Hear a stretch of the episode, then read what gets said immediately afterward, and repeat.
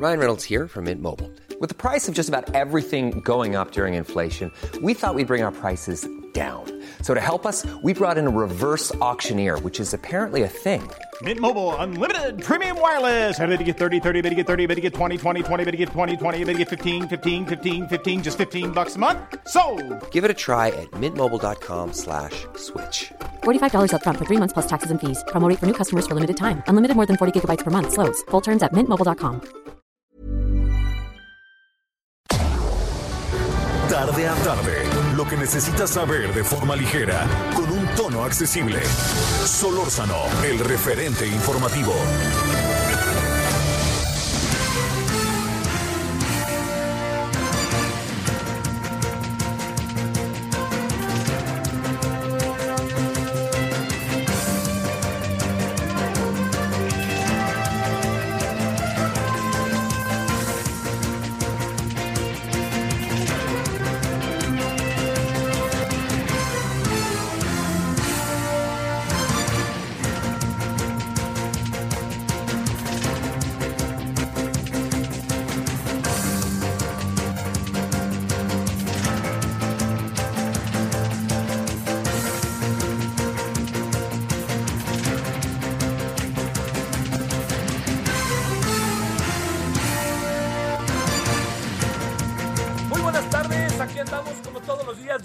Con 1 en la hora del centro, esperando que haya tenido hasta ahora un buen día.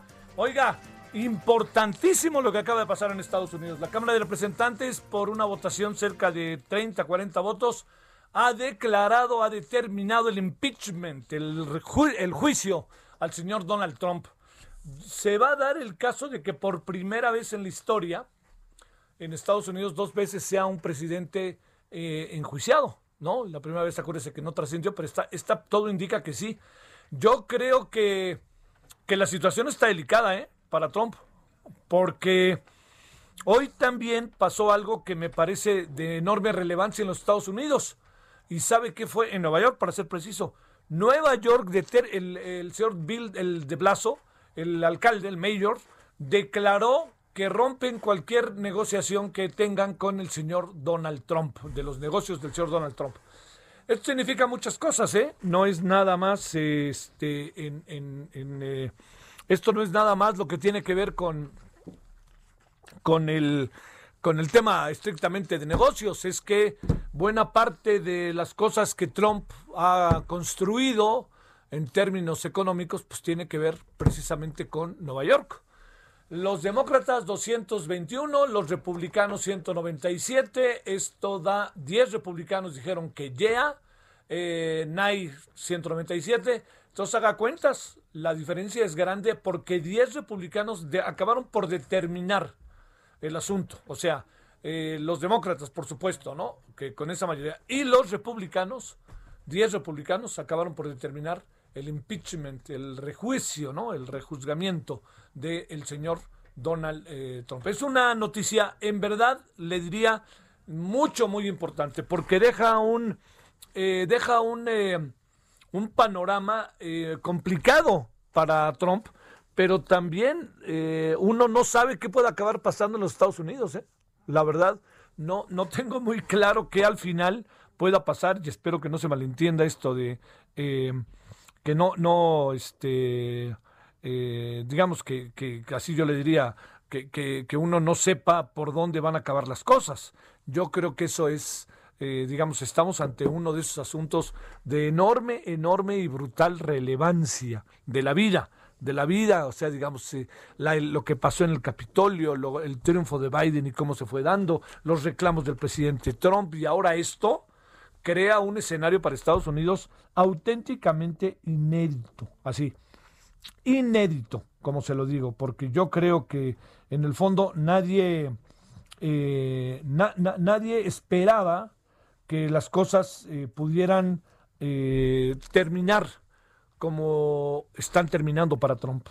Así se lo digo, se envalentonó, se echó para adelante, se la pasó mentando madres por aquí, por allá, y al final lo alcanzó el destino. Así tal cual. Así que Trump es el único presidente que enfrentará una instancia de enjuiciamiento dos veces. en la historia de los Estados Unidos, porque le recuerdo que la vez anterior, eh, un poco para hacer memoria, el intento de enjuiciamiento o el enjuiciamiento, como usted lo quiera ver, fue eh, a finales de 2019. Ahí, ¿cuál fue el asunto? Las gestiones de Trump en Ucrania. Entonces, fíjese, dos, 2019 y 2020, con una diferencia de un, año y, mes, eh, los legisladores eh, han aprobado ya el asunto, ¿no? 197 em, republicanos votaron en contra, 232 eh, 242 legisladores votaron a favor. Es muy importante de nuevo esta consideración. 232 votaron a favor, demócratas, pero 10 legisladores republicanos también votaron por ello. Eh, eh, la, argumentación es que se cree que Donald Trump fue quien incitó a la violencia y a la insurrección. Eh, Trump está, pues le recuerdo, el próximo 20 de enero, en la mañana, es un acto que se dio efecto en la mañana, con mucho frío generalmente, eh, además cargado de una enorme tensión por todo lo que se ha dicho respecto a los hechos de violencia que eventualmente se puedan presentar, pues le digo que eh, no se sabe si lo van a enjuiciar desde ya y entonces, de cualquier manera ya dijo que no va, ¿no? Recuerda usted, dijo que va el señor Pence ahí en su lugar, pero de ser destituido eh, hay otra variable vamos a suponer que es destituido. Esta, esta idea que trae Donald Trump de poder ser candidato en el 2024, por principio, se cae. Entonces, digamos, dicho de otra manera, van varias cosas. Primero, Donald Trump no podría ser candidato si es enjuiciado. Segundo, que esto es muy importante, eh, podría ser un juicio verdaderamente digamos, el juicio del siglo, perdóname que lo diga, yo sé que esas palabras, bueno, mejor vamos a plantearlo esta manera, el juicio de la década, para no andar echando muchos adjetivos, pero sería un juicio excepcional, ¿por qué razón? Porque en ese juicio podría estar de por medio de lo que se le acusa, pero podrían salir cosas que están, no, no la insurrección, sino cosas que están de manera colateral que tienen que ver con su situación económica y el pago de impuestos. Entonces ahí estaríamos en un, tal cual se lo digo, en un bronco no no para el señor, este, para el señor Donald Trump. Entonces, con todo esto de por medio, lo que le quiero decir es eh, que este eh, con todo y que se haya dicho y que haya buscado algunos republicanos y Pence que no se aplicara, que, se aplique, que, por ningún motivo se pudiera aplicar eh, de invocar la, la, vigésima quinta enmienda de la Constitución para instituir a Trump, que pidió este, Pence que no se hiciera, pues ahí está. Y eh, mire, tan cual se lo digo, asuntos eh, asuntos, declaraciones para, para atender. Y ahorita le cuento muchas otras cosas que han pasado hoy. Nunca ha habido una mayor traición por parte de un presidente de Estados Unidos a su cargo y su juramento a la Constitución. Esto lo dijo la señora Cheney, hija del vicepresidente Dick Cheney, y agregó, Trump convocó esta turba, reunió a la turba y encendió la llama de ese ataque. ¡Wow! O sea, el señor Donald Trump, créame, está entre la espada y la pared y va a tener que bueno, por lo pronto, mire, entre otras cosas, su torneo de golf que se, usa, que se hace allí en su club, para afuera, nada, ya no va a haber nada ahí. Ya no le permitieron esto eh, de la PGA, que es la máxima organización, como pues ya saben, ¿no? Como las grandes ligas, pues, del golf en el mundo. Segundo, este, Nueva York ya lo echó. Hay gente que incluso quiere que eh, armar un gran meeting hoy en, en, el, este, en el Trump Tower, allá en la Quinta Avenida. Entonces, lo que se nos viene, lo que se le viene, se nos viene, se le viene a él, no más faltaba. Lo que se le viene a Trump, créame que es una situación verdaderamente delicada. Al rato, Enrique Berruga nos va a hablar de qué significa todo esto y cómo deja la correlación de fuerzas. Pero ojo, eh, sobre todo, ¿qué puede provocar? No lo pierda de vista. ¿Qué puede provocar este hecho? No lo pierda, por favor, por ningún motivo de vista. ¿Qué puede derivar, qué puede provocar el hecho entre millones de estadounidenses abiertos simpatizantes de Donald Trump, en donde el llamado a la insurrección lo es muy probable que lo hayan visto como una consigna política y lo hayan pensado como un ideal y un convencimiento de lo que se tendría que hacer ante, comillas, lo que fue el robo a la, del proceso electoral, como dice el señor Donald Trump. O sea, Estados Unidos dividido. Eh, el presidente enjuiciado. Eh, Nueva York le cierra la puerta a Trump. el 20 de enero toma posesión Biden. Eh, preocupación de que se, que se metan grupos antiterroristas. Terroristas. Eh, la Guardia Nacional, no sé si he visto las fotos, están en todas las redes, están sensacionales. La Guardia Nacional durmiendo en el Capitolio, ahí un, sol, un, un guardia junto al otro, y estamos hablando por lo menos de cientos de ellos, ¿eh? No crea que estoy exagerando. Con todo eso, usted dirá, Así, ¿en qué panorama se queda hoy Estados Unidos? Verdaderamente delicadísimo, diría yo, no delicado, delicadísimo. Bueno, oiga, aquí estamos, me adelanté con eso porque es información que en este mismo momento ya se está desarrollando. Y bueno, mire, ¿qué ha pasado por acá? El señor Julio Scherer, que de repente se le olvida quién fue su padre, dice que, eh, tal cual, que, que debe de explicar el presidente del INE eh, ¿por qué no las mañaneras? Yo entiendo que están defendiéndose y etcétera, y yo créame, digo, por ningún motivo sea la idea de que hay que este limitar al presidente en sus declaraciones, pero este, vuelvo a insistir, este no es un asunto, por favor, yo se los digo a quienes son simpatizantes, furibundos seguidores de López Obrador, créanmelo, estén las leyes, entonces cambiemos las leyes. Pero mientras no las cambiemos, ¿qué hacemos? Dígamelo. O busquemos la manera en que el presidente pues ya nos esté desdiciendo. El presidente el, 28 de mayo del 2019 dijo que claro que sí no importaba, que él estaría dispuesto a quedarse callado y que se informara. Y ahora dice que no, que quiere hablar. Pues está viendo algo también el presidente. No es casual, ¿eh? El presidente está viendo algo. Y eso que está viendo es que no necesariamente, no necesariamente, tiene, las tiene todas consigo en relación al proceso, porque una cosa es que esta gran popularidad del presidente, 60, 70%, hoy estaba viendo las de Roy eh, Campos, créame, las, las encuestas de Roy Campos están colocando al presidente ya rondando el 60%, ¿eh? y con una tendencia a la alza, no una tendencia de montaña rusa, ¿no? A la alza sistemática y consistente. Esa es una. El presidente dice que tiene el 70%. Vamos a suponer que ni Parametría, ni Roy, ni Mitowski, ni el presidente. 65. 65 a dos años de gobierno y más, perdóneme, es un, es un, yo sí creo que es una muy, muy interesante este, popularidad la del presidente. Bueno, esto que le digo, que es una parte, también tiene otro elemento que es necesario eh, considerar, que, eh, que esto le da al presidente eh, pues la posibilidad de eh, defenderse, claro que se vale, que diga, que el señor Julio Scherer que nunca aparece aparezca y todo eso. Pero lo que sí le digo es que el tema es busquemos la manera en que podamos ponernos de acuerdo. Pero la ley es la ley, se lo digo. O sea, ¿cómo, cómo uno en su sano juicio va a pedir que el presidente deje de hablar? Pero la clave está en que hay limitaciones para buscar equilibrios y piso, y piso parejo. Bueno, todo eso es lo que ha pasado en la mañana, que otra vez estamos en el toma y daca. Y otra cosa que fíjese, no entiendo, ¿eh? Yo, otro, otro no entiendan de decir este güey nunca entiende nada. A ver, le voy a decir, ¿por qué se están pasando de WhatsApp a Telegram? ¿Qué es lo que está sucediendo? Yo estoy en WhatsApp, estoy en Telegram. En Telegram estoy desde hace como cuatro años o cinco, hace mucho tiempo. La razón por la cual estoy en Telegram, pues primero, pues es otra forma de comunicación. Pero mucho de lo que yo hago lo envío a través de Telegram. Simplemente es lo que hago para enviarle Telegram a mis participaciones en, en Uno TV. Entonces yo las mando por ahí y las mando en Telegram y la verdad es que son rapidísimas, además allá trabajan padrísimo, entonces pum, yo hago algo y pum, se van para allá y listo. Entonces yo le diría que, que, que este, pues al rato que nos explique Javier Matuk, le vamos a buscar para que nos diga qué es lo que está sucediendo de que la gente está cambiando. Bueno, junto con eso, hay dos asuntos finales. Hoy pasé por algunos lugares, se oían los cacerolazos.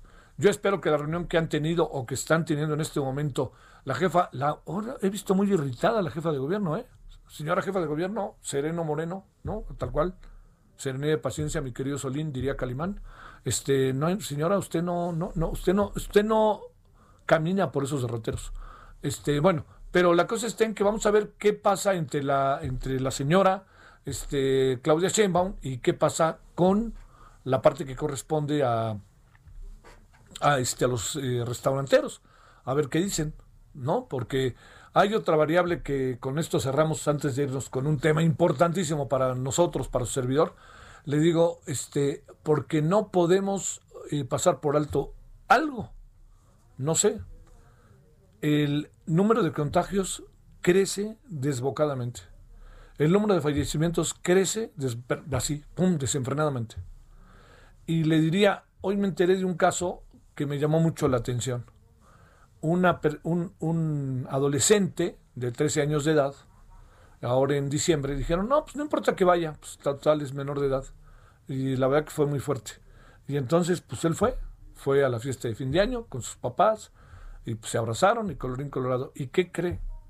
Que el adolescente de 13 años es, era asintomático y contagió a sus parientes más cercanos de 70 años, 68, 72 años.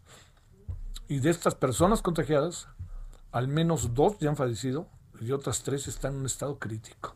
Entonces, por favor, tengamos el mayor de los cuidados, conservemos el mayor de los cuidados. Híjole, mire, se está acercando la vacuna, a lo mejor ya se le acercó. Yo ya me enteré que en febrero me tengo que escribir, pero que en febrero me puede tocar. Pero digamos, mi, caso solamente vale, como el de cualquier persona, solamente vale en la medida en que tenemos una vacuna colectiva.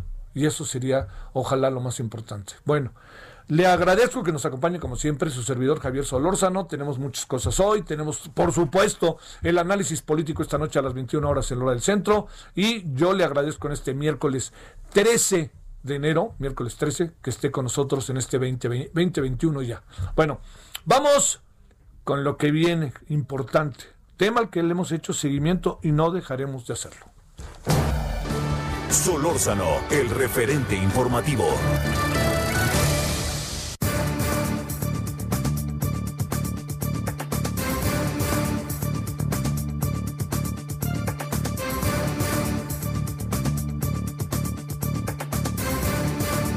Bueno, hablando, ¿no? Medicinas, tratamientos para niños con cáncer, el caos en el que nos hemos pasado respecto a este tema y la falta de atención en el gran, en, el, mayor número, os diré yo mejor otra vez, en todo este tiempo, el gran, pero gran desdén de la autoridad. A ver, Israel Rivas, otra vez con él, él es papá de Dana, niña enferma de cáncer. Querido Israel, te saludo, ¿cómo has estado? Javier, eh, buenas tardes, pues bien, gracias, gusto saludarte, espero que tú y tu familia hayan pasado un excelente fin de año y una excelente Navidad. Pues más bien te diría que carcacha lo que me digas se te retacha. Ojalá tú y los tuyos. Cuéntame cómo van las cosas, queridísimo Israel. Pues fíjate que, pero muy preocupados, exageradamente preocupados porque la situación se complica cuando se complican eh, eh, las situaciones en los hospitales. La cosa está muy complicada, por lo menos en muchos hospitales donde se atienden niños con cáncer y que son híbridos, donde se atienden eh, pacientes con COVID. he platicado en las últimas horas con mamás que tienen niños, por ejemplo, en el 20 de noviembre, está de miedo, está de terror, información que, que, que, pues eh, eh, eh, alarma muchísimo en ese sentido, el miedo al contagio de los niños inmunodeprimidos. Y súmale a esto, a esta terrible tragedia que estamos viviendo, ¿no? Que, que, que empieza otra vez estos destellos de desabasto. Nos empiezan a decir papas de San Luis Potosí, de Ciudad Obregón, de Tuxtla Gutiérrez que comienzan a faltar, y es verdad mínimamente, pero ya comienza a hacer falta medicamentos, que no hay ciclofosfamida en el Hospital Juárez, etcétera, ¿no? Y el gran miedo, Javier, es que justamente si tú recuerdas, el año pasado, así se comenzó a dar el, el segundo de sábado, comenzaron poquito a poquito, ¿no? Y el de mediados del 2020 así empezó, con poquito de ciclofosfamida, poquito de fosfamida, y de repente cuando venimos a ver pues eh, no había medicamentos o muchos medicamentos en los hospitales. Teníamos miedo de que esto vuelva a suceder, porque se anuncia con bombo y con platillo de que se hizo un convenio con la Organización eh, Mundial de la Salud y con la ONU, y, bueno, palabras textuales del presidente Javier, que dice que le dio mil millones de pesos a la OMS para que compre los medicamentos.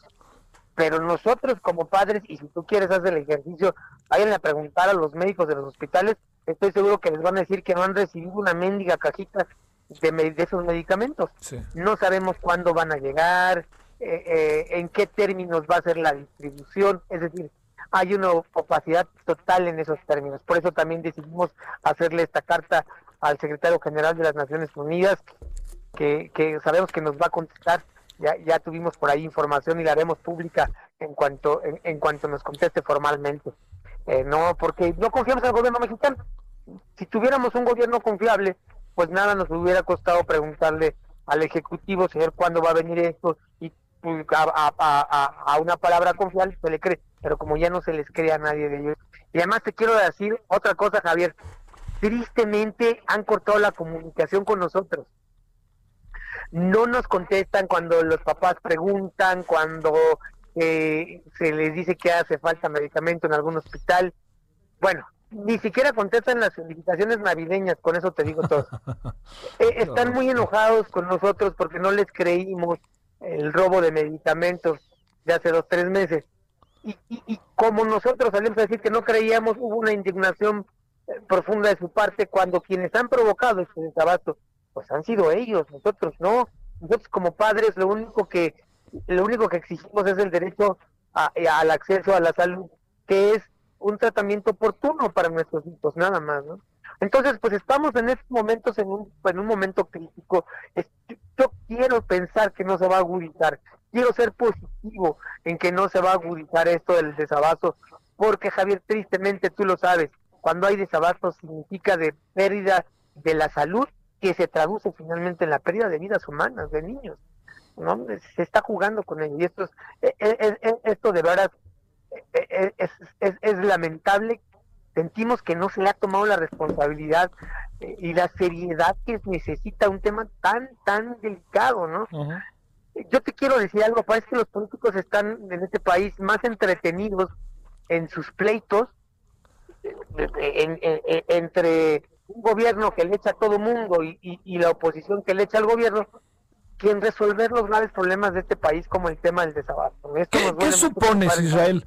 ¿Qué supones que hay de fondo? ¿no? Digamos, eh, perdón, eh, muy en breve te lo, si no los puedes responder, Israel. Estamos hablando de, un tema delicado, estamos hablando de un asunto de profunda sensibilidad.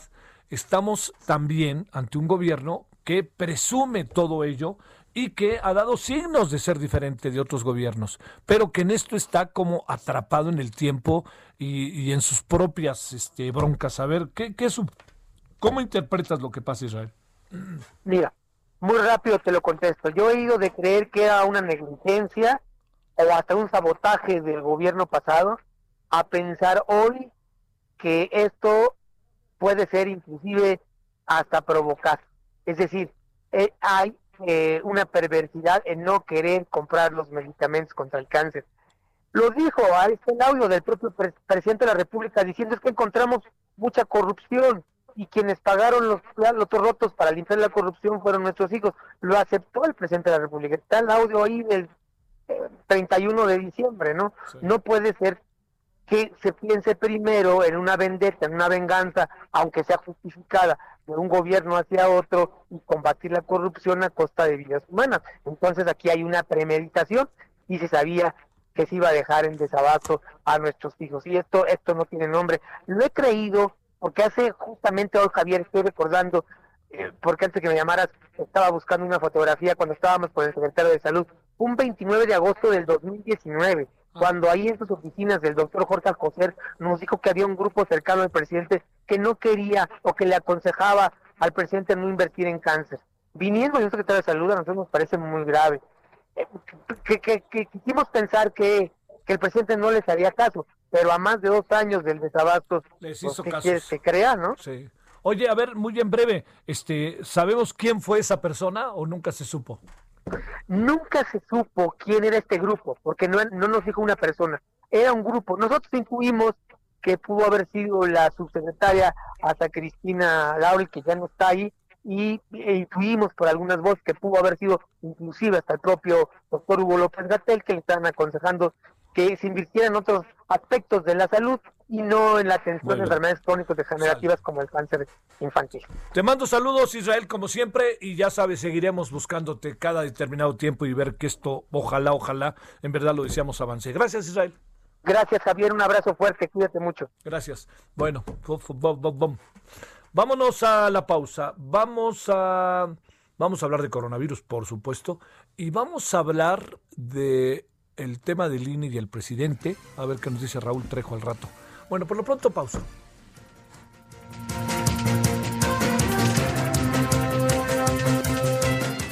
El referente informativo regresa luego de una pausa. Estamos de regreso con el referente informativo. Muy buenas tardes, amigos del referente informativo. Como siempre, es un honor y un placer estar en este informativo. Y vamos a hablar del placer. Sí, ese placer que nos da el, sentirnos a gusto con la pareja, con uno mismo y que se prolongue este placer. Bueno, pues Pao Sasso nos va a platicar al respecto. ¿Qué podemos hacer para todos los amigos que nos sintonizan, Pau? Ay, mi Moni, pues todos queremos tener una vida plena al 100% y feliz. Y eso que conlleva, pues, estar al 100% en nuestra vida íntima. Y como sabemos, pues, hubieron tratamientos que nos ayudaban a aumentar la potencia en un 28% más o menos, pero la tecnología avanzó como día con día, nos sorprende y nos sorprende con este nuevo tratamiento que llegó a México, que se llama Black is the New Blue. Usted tiene que marcar al 800 2305 mil 800 2305 mil porque si usted marca en este momento se va a poder llevar este tratamiento que lo va a ayudar a recuperar su vida íntima, que va a estar al 100% y ya sabes algo que es súper importante, Moni, no va a tener efectos colaterales, olvídense del dolor de cabeza, de la hipertensión, incluso infartos. Hay personas que morían de infartos, esto ya no va a pasar, porque Black is the New Blue va a ser todo lo contrario, va a hacer que te sientas súper bien ganador, así que llamen en este momento al 800 2305 mil para poder pedir este tratamiento, porque en la compra de uno se lleva el otro completamente gratis, y es momento de entrar a esta nueva era de de tecnología y de productos que nos van a hacer disfrutar al 100%, además de que pues ya no vamos a tener resultados de cuatro horas, Moni, sino resultados que duran y duran para siempre. Así que llamen al 800 2305 mil para poder llevarse este súper tratamiento, porque en la compra de uno se llevan otro totalmente gratis, Moni, ¿cómo ves? Bien, amigos, no pierdan la oportunidad. Marquen, marquen ahorita. Esto, esta es una promoción para este programa. Gracias, Pao. Gracias a ti, mi Moni. Regresamos, amigos. Solórzano, el referente informativo. In the town where I was born lived a man who sailed to sea, and he told us of his life in the land of submarines. So we to sun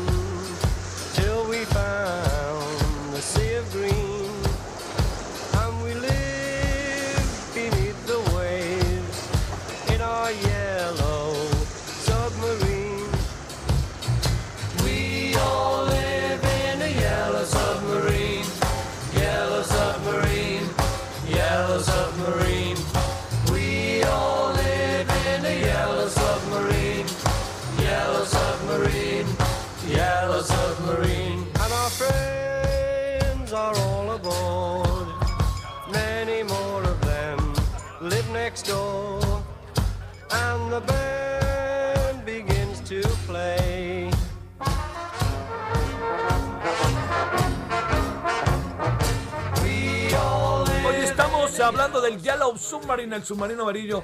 Ahí ya fue otra etapa de los Beatles, ¿no?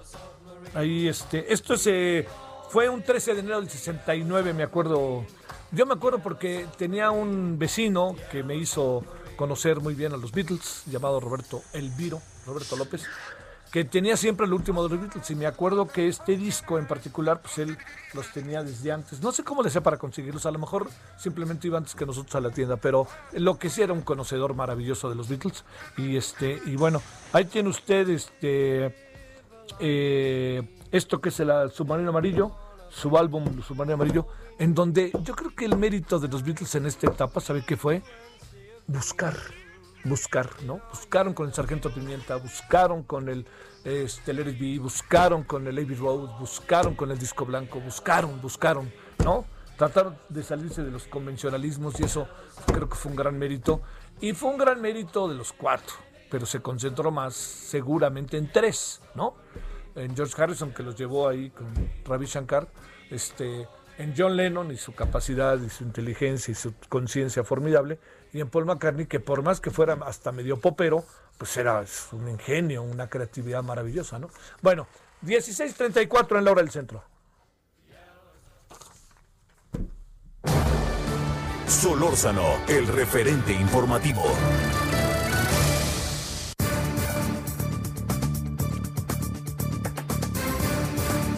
Aquí andamos con el tema de Estados Unidos. Les recuerdo, como iniciamos hoy, que eh, se ha determinado a través de la Cámara de Representantes, 242 votos a 197, si mal no recuerdo, lo dije ahorita de memoria, que hay un juicio al presidente Trump.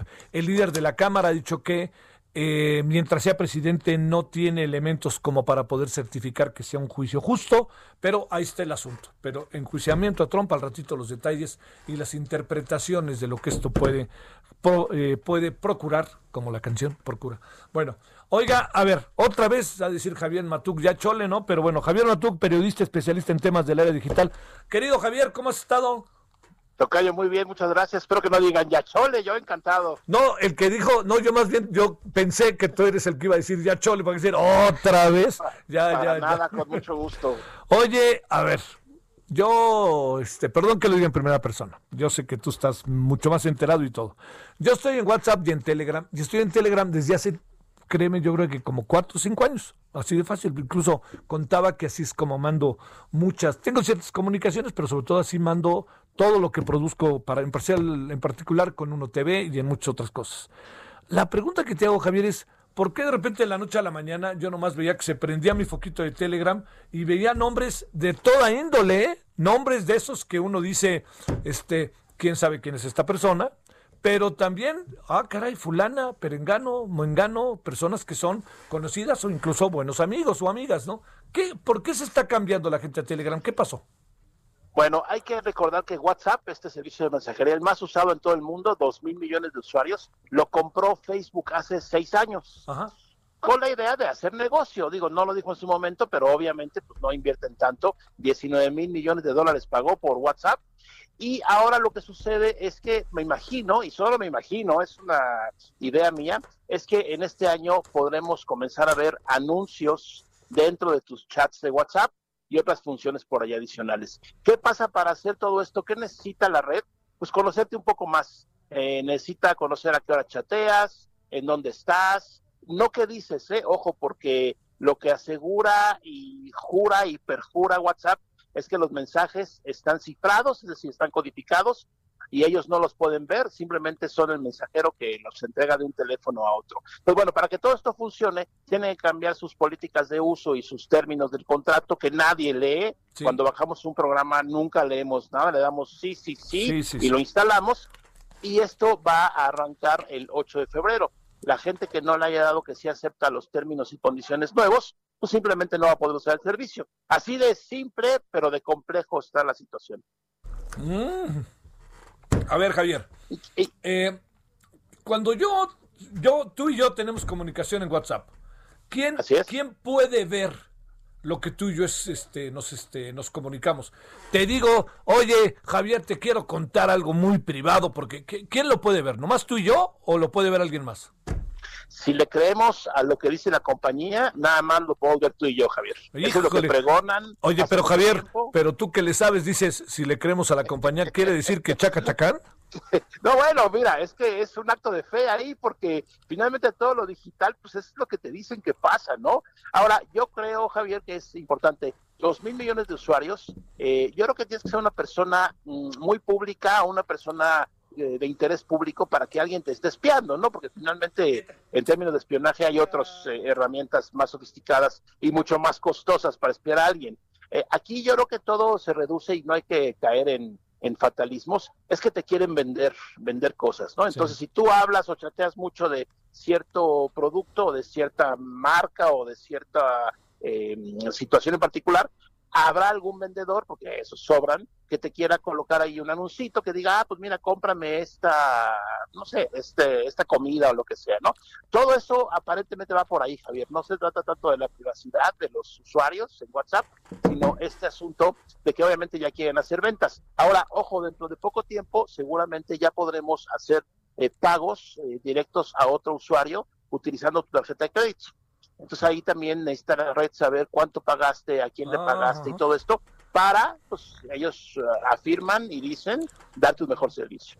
¿Es leyenda urbana o es cierto que cuando se vendió el eh, este el eh, WhatsApp, el WhatsApp, quien lo vendió dijo sí, se los vendo con la condición de que no lo comercialicen? Eh, No, nada leyenda urbana. De hecho, los dos fundadores de WhatsApp estuvieron trabajando en WhatsApp ya con Facebook un par de años. Después otro añito más estuvieron ahí en Facebook viendo qué hacían y al final se fueron aparentemente un poco molestos porque pues la compañía obviamente tomó otro rumbo, otras ideas, por supuesto al pertenecer al, al gigante Facebook, pues ellos salieron ya, digo, no peleados, pero sí aparentemente demostraron que no estaban de acuerdo y que se iban, ¿no? Dicho de otra manera, Javier, resulta que la, la empresa que lo compró ya está en la, eh, en la, diría yo, en la posibilidad de comercializar.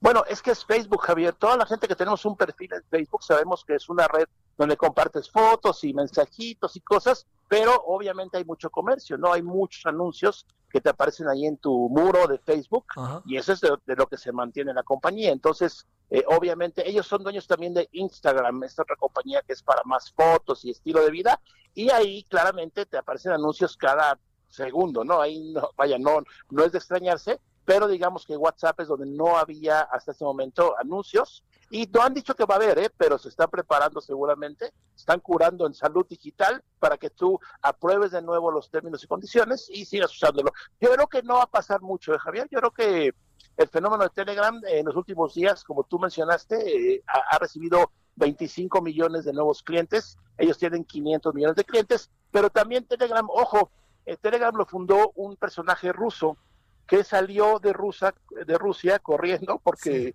Putin aparentemente le estaba pidiendo que le diera acceso a mensajes privados y él dijo eso nunca de los nunca, se fue a vivir a Dubai, desde ahí hace todo su negocio y él es el dueño de Telegram.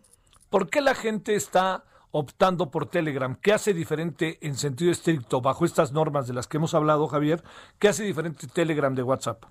No, básicamente es la opción que no sea WhatsApp. O sea, hay Telegram, hay Line, hay varios servicios adicionales. Digamos, el más famoso después de WhatsApp es Telegram.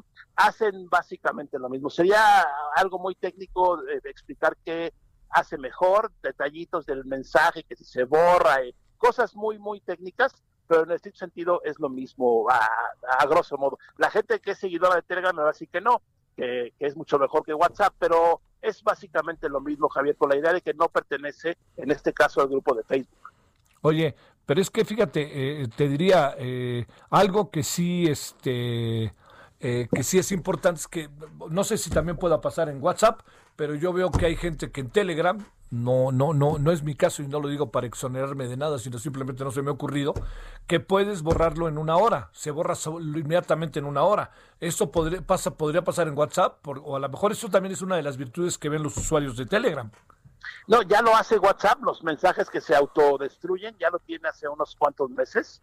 Eh, es decir, van ahí como compitiendo entre ahora yo hago esto, tú haces aquello, etcétera. claro. Pero creo que en términos generales los mensajeros son prácticamente iguales. Ahora, otra cosa importante, Javier, mucha gente usamos Telegram para el trabajo, Sí, para el negocio. sí, así es como yo estoy. Pues sí, y no, imagínate, en la pandemia, ¿cuánta gente no vende ahora cosas por internet o, o con Sí. celular, no? Mándame un WhatsApp, ¿no? Sí. Si yo le digo a mi cliente, no, mándame un Telegram porque no confío en Mark Zuckerberg, me van a decir, pues entonces adiós, yo no sé qué es eso, ¿no? Sí. No se van a cambiar de la noche a la mañana tantos millones de usuarios. Uf, uf, uf. Este, estamos ante algo que, bueno, es que hace rato ya decías que él, tú crees que no va a cambiar mucho el asunto. No va a cambiar mucho el asunto, también eh, metamos en toda la ecuación a Facebook y a Instagram. No, lo que sucede es con esta nueva declaratoria de, de, de- de la- términos de uso, es que ellos eh, se están previniendo para poder eh, transferir algunos de tus datos a las otras plataformas, ¿no? Entonces, si tú usas WhatsApp pero no usas Facebook, es posible que Facebook eh, eh, le comparta algunos datos tuyos para ver qué te mandan para venderte. Aquí creo que el, el centro es que te quieren vender, no sé, es un, mer- un mercado de compra y venta donde hay muchos anunciantes, todos digitales, que quieren eh, ofrecerte productos en tu pequeña pantalla en el celular. Pues bueno, a partir de ahí es donde empieza toda esta serie de cambios y donde, por ejemplo, Telegram ha dicho que nunca va a aceptar publicidad. Eso también lo decía WhatsApp, pero ahora ya como Sí, es un sí, nuevo sí. dueño, Sí. en fin, es- to- todo está cambiando. Pero yo creo que en términos generales no hay que alarmarse, o sea, podemos seguir usando WhatsApp normalmente, eh, a menos de que mandes mensajes súper ultra sofisticados y muy secretos, pues usa otra cosa que no sea ni Telegram ni WhatsApp, ¿no? O alguna otra solución por ahí que te ofrezca la persona con la que te estás eh, eh, mensajeando, ¿no? Bueno, pues este, a ver, oye, a ver, una, una última cosa. Hace un momento dijiste que si en febrero no le das, este, te van a preguntar en WhatsApp, ¿puede usted seguir con esto? ¿Quiere seguir con WhatsApp, sí o no? Pero bajo estas reglas, eh, ¿desapareces de WhatsApp o cómo funciona? ¿Qué es lo que nos viene? Mira, no ha sucedido y realmente nadie sabe qué va a pasar el 9 de febrero porque no, no te lo adelantan, pero seguramente van a decir, a ver, ¿estás seguro que no quieres? Pues no, no quiero. Eh, ¿Vas a renunciar a tu cuenta? Pues sí voy a renunciar y es posible que te cancelen la cuenta, ¿no? Ahora, ojo, Javier, cancelar la cuenta no es nada más borrar la aplicación de tu teléfono. Tienes que entrar a la aplicación y ahí hay una opción que dice borrar mi cuenta, en donde supuestamente se borran todos tus datos que hay en la red social. Eh, son, son las dos eh, cosas, pero no sabemos exactamente el 9 de, de febrero qué va a pasar así a ciencia cierta. ¿Quien borra la cuenta va a ser el usuario o quien borra la cuenta es la empresa? Eh, tú la puedes borrar cuando tú quieras eh, y a partir del 9 de febrero seguramente, me imagino, te puede decir eh, WhatsApp, bueno, estos porcentaje de usuarios no aceptó los términos y condiciones. Yo pensaría que le van a dar otra oportunidad, ¿no? Así como, No, a ver, pues una claro, a ver, pues. oye, a ver, ¿estás seguro que te quieres ir? Sí. "Mm, Sí, estoy seguro. Pero yo creo que ahí en ese caso la empresa borraría tus datos. Sí. Bueno, este, bueno, mi querido Javier, como siempre, gracias. Este, bajo el síndrome ya de, de que espero que no digas ya chole. No, para nada. Cuando guste, Javier, muchas gracias por la llamada. Un saludo y pues a seguir whatsappeando, no pasa nada. Sale, gracias Javier Matuk, muy buenas tardes. Gracias. 16:46 en la hora del centro. Solórzano, el referente informativo. Bueno, vamos con esto que no dejamos, no vamos a dejar día alguno hablar de ello. Eh, nuestro muy querido doctor Fernando Vidal Martínez, médico internista, cardiólogo del Instituto Nacional de Enfermedades Respiratorias del INER. Querido doctor, ¿cómo has estado desde la última vez que hablamos? ¿Cómo van las cosas? ¿Qué hay ahí en el INER? Cuéntanos. prácticamente un año, Javier, que no, no nos hablamos, bueno, del año pasado, que no nos hablamos, pero pues imagínate todo lo que está sucediendo alrededor de esto. Eh, comenzaron las vacunas, comenzó todo una cuestión alrededor de que muchos estados están en una situación bastante importante, que estamos esperando, vamos a llamarle como un rebrote, como una nueva recrudecimiento del COVID por las fiestas de Navidad y de Año Nuevo y que se está viendo implicado en las estadísticas en forma muy importante, no solamente en contagios, sino también en mortalidad. Si hacemos una revisión de hace unos 15, 20 días, la, las muertes estaban en 121 mil y ahora están en ciento, casi 136 mil. Y por lo que sucedió ayer, un, más de 1.300 muertos, esto es verdaderamente algo que debe de alertar no solo a la población, sino a la comunidad médica y a la Secretaría de Salud para tratar de tomar, yo creo que ya medidas más drásticas porque verdaderamente estamos en una situación importante. Prácticamente te digo que el hospital está cerrado para, para cualquier situación, eh, no hay camas y más del 93% en la Ciudad de México ocupadas totalmente. Prácticamente un México, vamos a llamarlo en llamas. Híjole, híjole. A ver, déjame plantearte algo, este doctor. Eh, viene el, el tema de los que está muy, muy fuerte, ¿no? El tema de, del eh, semáforo, de los restauranteros en la Ciudad de México, porque creo que, doctor, están llegando al límite. A ver. Sí, yo creo que, eh, mira, el, entre el peso de la economía y el peso de la cuestión de salud, pues es algo verdaderamente que uno tiene que sopesar, pero no es que los países primermundistas como Francia, España, Italia, que van a, dijeron, confinamiento hasta mayo y a ver cómo nos va, pero si hacemos el costo-beneficio en todo esto, pues obviamente posiblemente la cuestión de la economía se va a ver bastante afectada, pero que es algo que se tiene, porque verdaderamente yo te puedo decir que los sistemas de salud están prácticamente en, en un colapso que hay que tomarlo en consideración. Morelos, Puebla, eh, la- la- el Estado de México, la Ciudad de México, y no dudemos que mucho alrededor, Tabasco, que ya está teniendo más de 300 casos por día, que están cerrando plazas, todo eso es algo que es impactante en la cuestión de salud. Y si vemos eso de los restauranteros, pues es algo que sí impacta mucho y que obviamente pues es una cuestión bastante difícil porque el empleo se está perdiendo, porque hay muchas cosas, pero ¿qué podría pasar en un momento, Javier, si las cosas cambian y el, los sistemas del sistema de salud colapsa en una cuestión económica? Pues sería bastante desastroso que muchos de nosotros estuviéramos buscando, como está sucediendo ahorita, eh, en un peregrinar de hospitales para colocar pacientes en la Ciudad de México. Imagínate lo que pueda suceder a nivel nacional. Prácticamente ya nos vamos a acercar a- al año de pandemia y a, a cuando se determinó esto y pues estamos aguantando verdaderamente no solamente la comunidad médica, sino la economía nacional está aguantando bastante fuerte, indistintamente que alrededor esté complicado todo esto, Javier, pero es algún tema que verdaderamente debe tratarse con mucha pinza. ¿Estarías de acuerdo en abrir bajo ciertas condiciones muy, muy estrictas o, qué, o, o de plano mejor no abrimos, Fernando? ¿Qué piensas ahí de bote pronto con tu experiencia cotidiana? Es que yo creo que para los mexicanos habrá que determinar que realmente es lo estricto, porque estamos en un foco rojo, pero como tú bien decías, el matiz del foco naranja se acerca al rojo, ahora yo creo que el matiz del foco rojo se acerca al naranja y queremos un poquito como no estirar la liga para decir sí se requiere todo esto, pero si nosotros abrimos los restaurantes, tuve diciembre, verdaderamente parecía que no existía un foco rojo desde que se nombró hace unos días este foco rojo y que obviamente pues complicó todo mucho. Cuando se dio el informe, tú hubieras visto cómo estaba el centro al ot- el- un día previo, se abarrotaron las plazas para tratar y yo creo que eso está implicado en las cuestiones estadísticas que estamos viendo. Yo creo que si se abre, habría que poner esas medidas muy estrictas, pero que verdaderamente la población entienda que es estricto, porque esto puede complicar. Es más, yo creo que ya cada día más cercano, mucha gente tiene familiares con COVID, no solamente en cuestiones de fallecimiento, sino de mucho contagio. yo estoy teniendo muchos familiares que se reunieron y que se complicaron en el 31 y ahorita están en la estadística prácticamente aumentando. Oye, el hospital está al al límite, supongo, el INER, ¿no? El INER está a tope.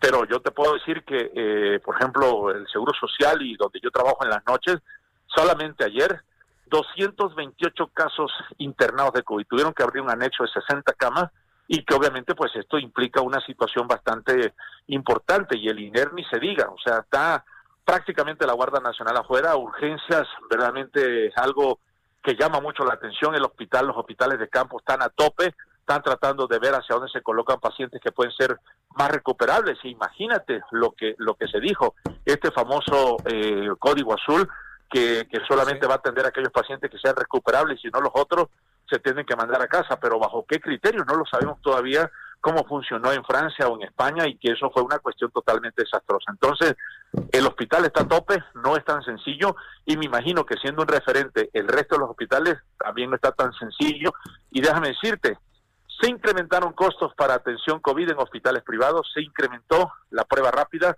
el costo. Entonces, yo creo que tenemos que tener una conciencia importante, determinada para tratar de evitar que esto se complique más, Javier. Híjole, híjole, híjole, mi querido doctor. A ver, un asunto final. El tema de las vacunas, eh, ¿deberíamos de vacunar a las zonas más apartadas o deberíamos de concentrarnos en las grandes ciudades? No en, no en menosprecio, en menoscabo de, de personas que viven en zonas apartadas, pero donde estamos teniendo el principal problema son las zonas con alta densidad de población. Yo creo que, bueno, ese es algo que tú estás poniendo una, una clave muy importante a determinar. No hay que hacer, no hay que discernir ni menospreciar a que todos nos podemos contagiar y que todos tenemos derecho a la vacuna. Pero yo creo que los focos de atención deben de ir dirigidos hacia aquellas zonas donde estadísticamente se está complicando todo. Las grandes masas de población en las grandes ciudades, pues son de las que deben de tener esa parte de prioridad y que obviamente la gente debe de entender porque la información o desinformación que se tenga es importante. Es más, eh, en un principio, cuántas estamos esperando la respuesta de la vacuna en Estados Unidos y que obviamente hasta la segunda dosis verdaderamente los anticuerpos y la efectividad se incrementa hasta más de un 95%. Pero sí también los efectos que puede presentar la población está en esa situación de decir me vacuno, no me vacuno. Pero yo creo que sí, tiene que ser un punto muy importante donde la cuestión estadística enorme, aquí tenemos mucha población en riesgo, la densidad es mayor, y estoy hablando de grandes ciudades, aquí se tiene que implementar el periodo de vacunación. Te quiero decir que ya a partir de hoy la Secretaría de Salud Normal, INER, para que sea centro de vacunación COVID. Entonces, muchas cosas están sucediendo al respecto porque si no, no vamos a acabar de vacunar a toda la población en general. Bueno, doctor, como siempre, te volveremos a buscar y lo mejor para ti, para tu familia, para todos este año.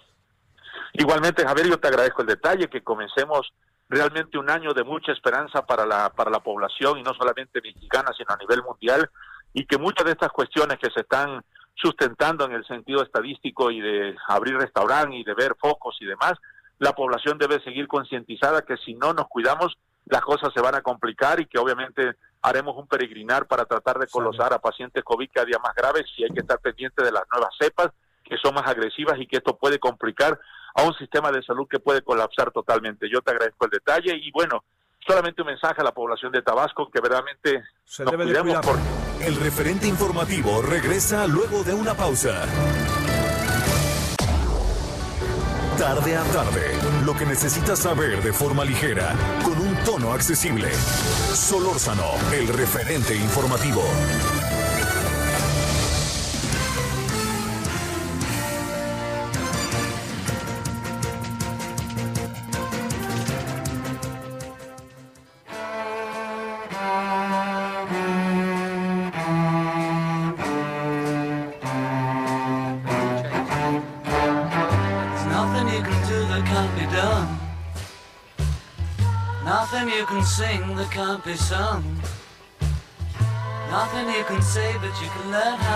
Can. En un 13 de enero de 1969 se grabó este álbum que fue el muy famoso Yellow Submarine, que tenía Yellow Submarine y tenía esto que se convirtió en una canción del mundo, que fue estrenada, si mal no recuerdo. Bueno, no, esta canción no fue, no fue, no, creo que no fue parte del Yellow Submarine. No me haga mucho caso aquí si se me va. Pero lo que sí le puedo decir es que eh, esta canción fue estrenada cuando se puso en funciones el satélite.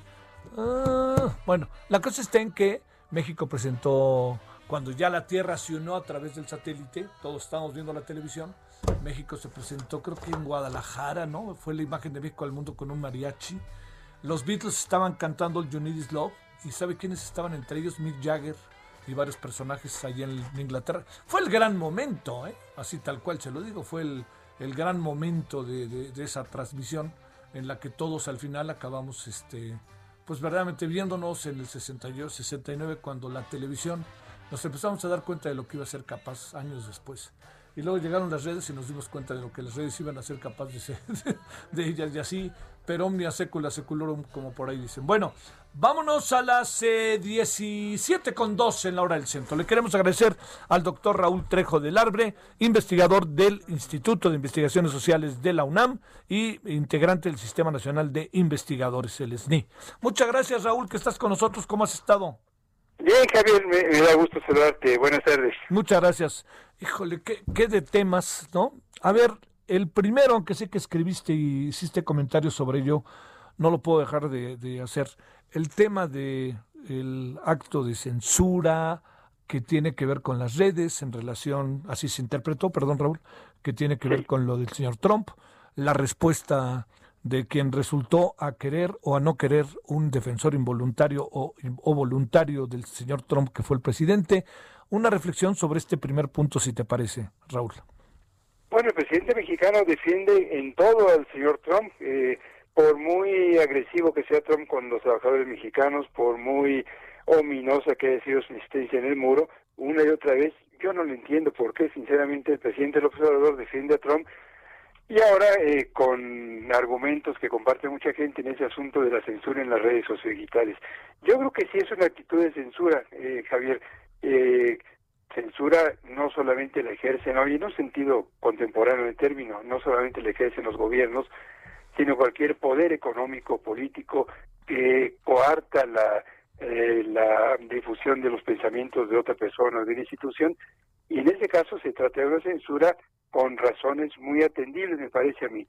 Todas las sociedades tienen eh, formas para censurar, ninguna libertad se ejerce de manera absoluta, la expresión también tiene limitaciones, por mucho que a veces se hable de la expresión irrestricta, eso nunca existe. Si yo ahorita le pongo a decir injurias en contra de una persona o mentiras, lo más seguro es que tú me atajes eh, en esta conversación o que alguien corte eh, la, la, transmisión. Eh, en todas las empresas de comunicación hay quienes deciden qué se difunde y qué no. Y Facebook y Twitter e Instagram y redes como esas son propiedad de empresas que toman decisiones todo el tiempo.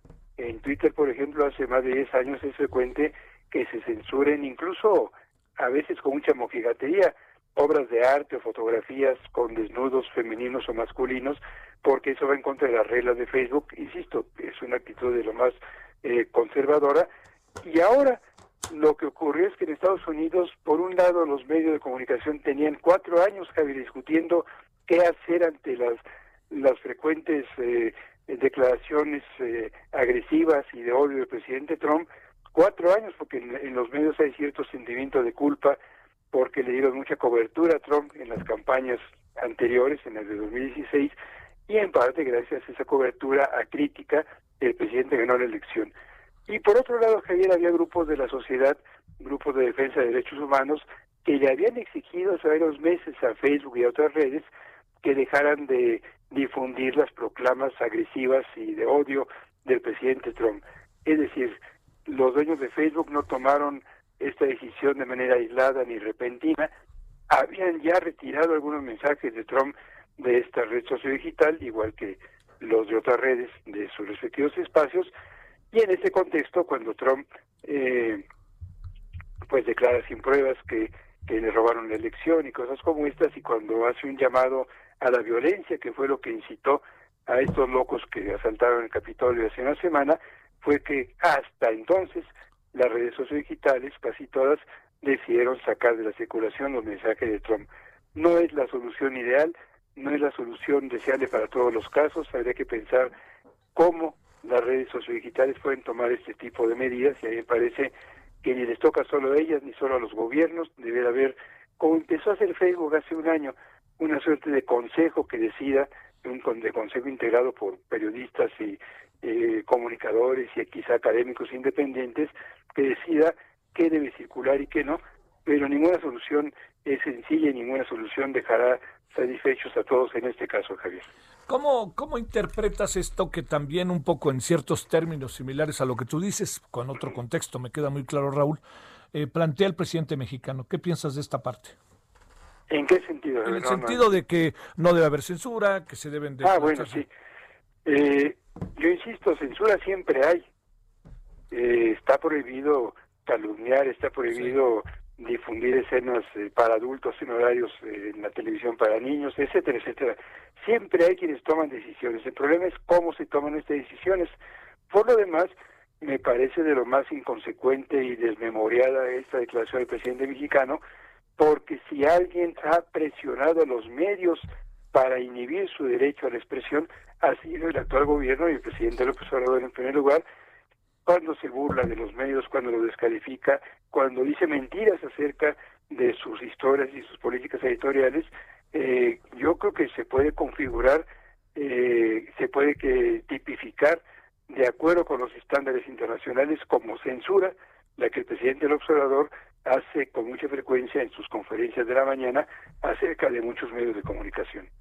Sí, sí, sí, sí, son demasiadas este, vericuetos de un mismo asunto que provoca el propio presidente. A ver, otro, otro asunto, o eh, el tema, Raúl, que era uno de los temas centrales con los cuales queríamos conversar contigo, el tema del INE, la, este, el tema de las mañaneras, eh, la respuesta hoy de Julio Scherer, que, que, no veo al papá por ahí, este, ¿qué, qué, piensas de, de, no al papá de Julio Scherer, digo, ¿no? Así, es, así es, eh, da, da esta tristeza que cuando alguien eh, cuando se menciona Julio Scherer ahora se tenga que unir al abogado de la presidencia y no a ese periodista tan brillante, tan discutible también. Sí, claro, claro, claro. Con él, pero que tenía razones, que tenía, que tiene una conducta éticamente sólida.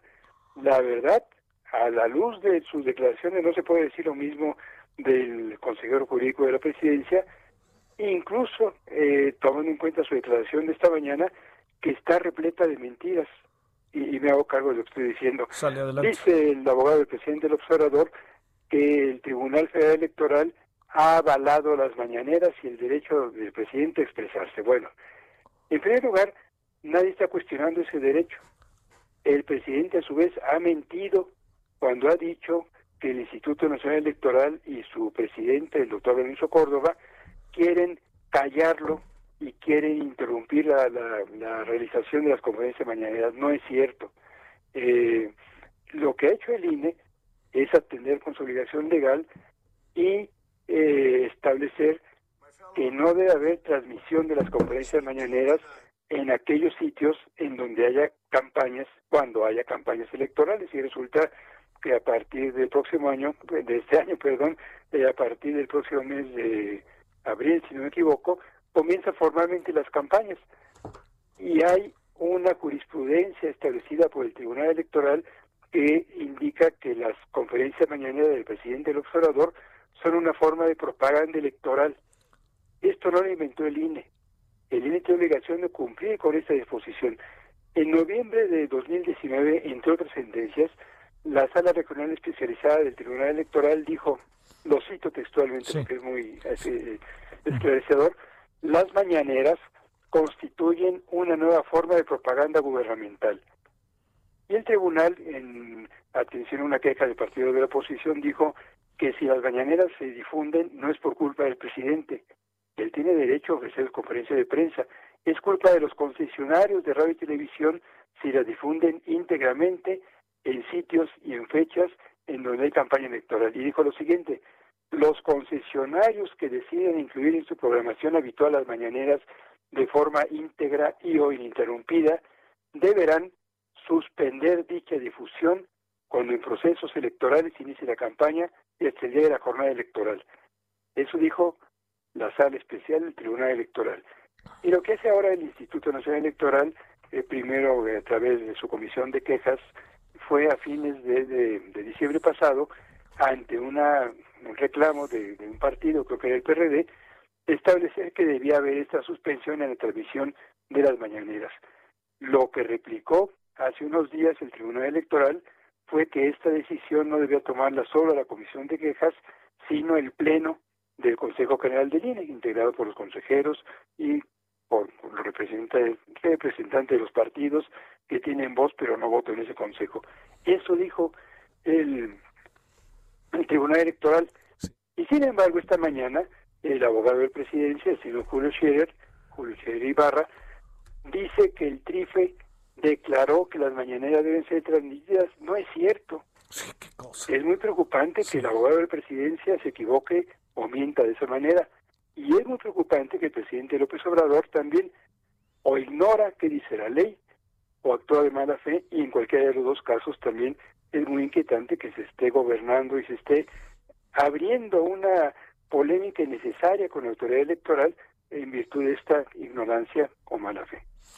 Eh, a ver, este, a ver, déjame plantearte ahí. El, el, asunto está en que han echado a andar también una perse, un intento de, de que la sociedad perciba que al presidente lo quieren callar.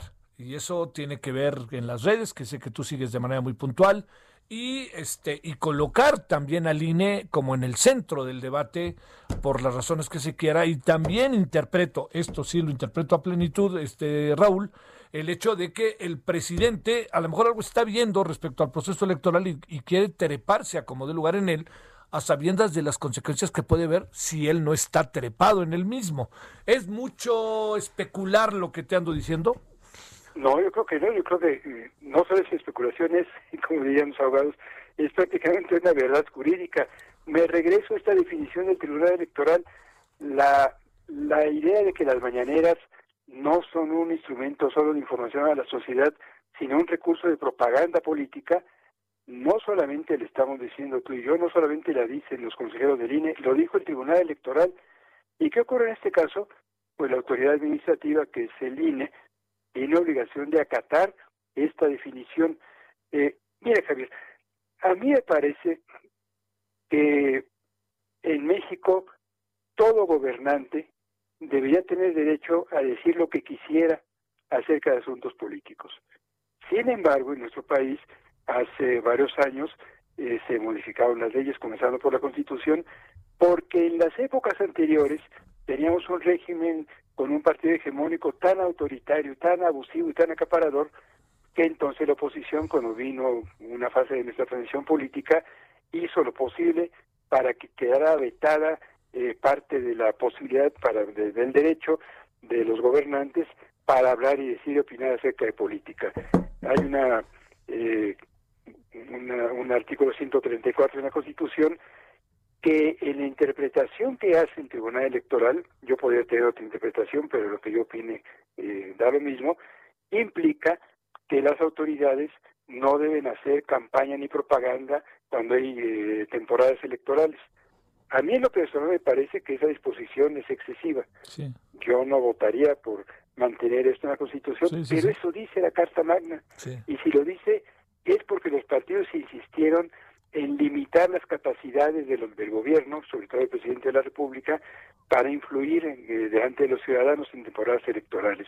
Por cierto, uno de los personajes políticos que más insistió, y a la postre ganaron en este asunto, para que la ley fuera reformada y para que se eh, acotara el derecho de los gobernantes a opinar sobre asuntos políticos en público, fue Andrés Manuel López Obrador. Ahora él tiene ya como presidente un punto de vista completamente diferente al que sostuvo como personaje de la oposición. Híjole, este, yo decía hoy ahí en, La Razón, perdón que me cite Raúl, decía que el lío está cantado, ¿no? Viene la bronca, pues. Sí, bueno, y esa bronca, como bien le dices, yo creo que tiene otra explicación. A ver. Hoy tenemos una autoridad electoral que no está subordinada al gobierno. Es clarísimo. Creo que es, es pertinente que la sociedad disponga de una autoridad electoral que busca cumplir la ley que a veces decide a favor de Morena, a veces a favor del PAN, a veces del PRI. No, no se puede decir que el, Consejo eh, General del INE o el INE mismo tengan posiciones a, favor siempre de un partido o del otro. Se ha demostrado su independencia. Y es claro que eso no le gusta al gobierno. El gobierno actual, comenzando por el presidente, no quieren instituciones que ellos no controlen. Yo creo que es muy saludable que el INE siga vigente y es muy pertinente que los ciudadanos lo defendamos, pero hoy estamos ante una andanada que no es gratuita, que tiene el interés político por acotar y si se puede neutralizar a la autoridad electoral que es autónoma e independiente, porque esa autoridad es la que va a sancionar las próximas, los resultados de las próximas elecciones, la va a organizar, va a organizar a centenares, miles de ciudadanos que nos van a cuidar las casillas y a contar nuestros votos, y eso no le gusta al gobierno, porque quiere un control pleno y me parece a mí porque no está del todo seguro de que le va a ir bien en las elecciones del próximo mes de junio. Oye, Raúl, la, la, la parte que, no sepa interpretar, te confieso muy bien, cuando Lorenzo Córdoba dice ayer, no, no se pide que no se transmitan eh, las mañaneras íntegramente. ¿Qué, qué, cómo se puede interpretar? una hora o ciertos momentos, porque hasta donde recuerdo, eh, este, la elección de Hidalgo y de Coahuila independientemente de las redes nacionales, sí se buscó la manera en que se no se transmitieran las, las mañaneras en esos dos estados. Y bueno, y todos lo sabemos, en esos dos estados no ganó Morena. Así es, y no necesariamente porque no hubiera mañaneras, no, no, no, estoy seguro. Qué bueno que lo, eso, que dices es importante, perdón Raúl, no necesariamente porque no hubiera mañaneras, tienes toda la razón. Eh, pero esto que dices, eh, yo creo que es el centro, o debiera ser de la actual discusión. ¿Qué es lo que dice el INE porque eso es lo que dijo antes el Tribunal Electoral en su interpretación de la ley. Lo que dice el INE es que las mañaneras, que son estas conferencias eh, que el mismo Tribunal Electoral califica como una forma de propaganda, no se deben transmitir completas cuando hay campañas electorales y en donde hay campañas electorales. El año pasado tuvimos elecciones eh, con, con índices en dos estados del país, en Hidalgo y Coahuila, en octubre, y no se transmitieron en esos estados las mañaneras de manera completa. Ahí se bloqueó la señal, eh, se puede hacer de manera técnica y sí en el resto del país. ¿Qué va a ocurrir eh, en unas semanas más que inician las campañas electorales para elecciones nacionales y como tenemos elecciones en todo el país, no es eh, no cumple con esta instrucción del tribunal la transmisión en cada sitio, es decir, en todas las plazas de, de nuestra república, de estas conferencias. Esto no significa que el presidente deba suspender sus conferencias de prensa. Él tiene pleno derecho a hablar con quien quiera, a convocar a los medios. Lo único que está diciendo la autoridad electoral, porque antes eso dijo el tribunal, es que no se vale transmitir completa las conferencias. Un programa de radio matutino que enlace a su reportero y difunda en un segmento de lo que está diciendo el presidente no infringe la ley. Pero si una empresa privada o un medio público transmite, como ocurre ahora, toda la conferencia, entonces sí se está violentando esta disposición de la autoridad electoral. El presidente, al presidente nadie le dice que deje de hablar, al presidente nadie le dice que deje de ofrecer su arenga eh, cotidiana, pero dependerá de los medios la manera como transmitan en directo, pero siempre parcialmente o en notas que, que, ellos hagan, la manera como difundan estas informaciones del presidente de la República. Híjole, Raúl, bueno, viene, da la impresión de que un problema, porque además a mí me pareció un poco desafortunado lo de Julio Scherer hoy, ¿eh? yo que no soy abogado dije, caray, pero si esto está como demasiado impreciso y como que salió más bien en defensa de su jefe más que en ofrecimiento de razones. Me llamó la atención, ¿eh? Yo tampoco soy abogado, pero me gusta revisar la ley y es de lo más inquietante que quien sí lo es y está encargado de asesorar al presidente en materia jurídica cometa tales desatinos. Es realmente muy muy inquietante eh, porque no es la primera vez que el abogado Scherer se equivoca eh, y no es la primera vez que antepone consideraciones políticas a las de carácter jurídico. Eh, ¿Lanzas una hipótesis que conste que quede como tal de lo que pudiera pasar? Yo creo que vamos a seguir varios meses muy difíciles de constantes intentos del presidente de la República para erosionar a la autoridad electoral. Quisiera suponer que estos intentos van a seguir enfrentando a una sociedad organizada, a voces que, que defiendan la independencia. Yo creo que no, no, hace falta estar de acuerdo en todo lo que dice el INE eh, para defender esta institución, pero hay que recordar el enorme trabajo que nos costó a los ciudadanos tener un organismo electoral independiente eh, encabezado por consejeros de carácter ciudadano que han sido electos por sus méritos y no por sus afinidades políticas, la reivindicación de la autonomía del INE es fundamental, igual que las otras instituciones autónomas que tiene el Estado mexicano. Me temo que en los siguientes meses vamos a seguir asistiendo a esta confrontación que no es buscada por la autoridad electoral, pero a la cual en la cual le gusta reincidir pues casi todos los días al presidente de la República. A ver, déjame lanzarte casi lo que podría Raúl ser una provocación. Este, bueno, contigo es difícil, pero déjame planteártelo. Televisa, La Jornada y el periodo y eh, TV Azteca, los medios de comunicación en donde más invierten el gobierno hoy en materia de propaganda y publicidad. ¿Qué piensas de eso en breve?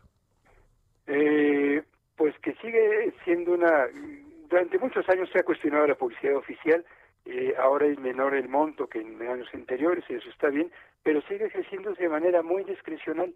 Eh, yo plantearía antes que nada, ¿por qué el gobierno tiene que gastar en anuncios en radio y televisión cuando dispone de los tiempos oficiales? No se justifica en absoluto, porque a su vez tiene que gastar tanto dinero en un solo periódico cuando hay tan diversidad en la prensa y voy más allá como lo he hecho en otras ocasiones a mí me parece Javier que no debiera haber ni un solo peso en materia de publicidad oficial pero sé que esto va en contra de la tradición política mexicana y de los intereses de prácticamente todos los medios de comunicación.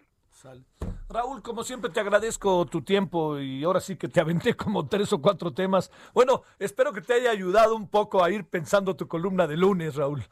Eh, sí, ahora falta tanto tiempo para el lunes y pasan ah, tantas claro. cosas en el mundo que, que, desde luego sí, sí, sí estuve tomando nota aquí de lo que me decías y de lo que yo decía pero esto lo resolverá hasta el sábado o el domingo, Javier. Muchas gracias por... Oye, y también el otro tema, que ya no hablamos de él, pero sé que da vuelta entre nosotros, que es el tema del juicio a Donald Trump, ¿no?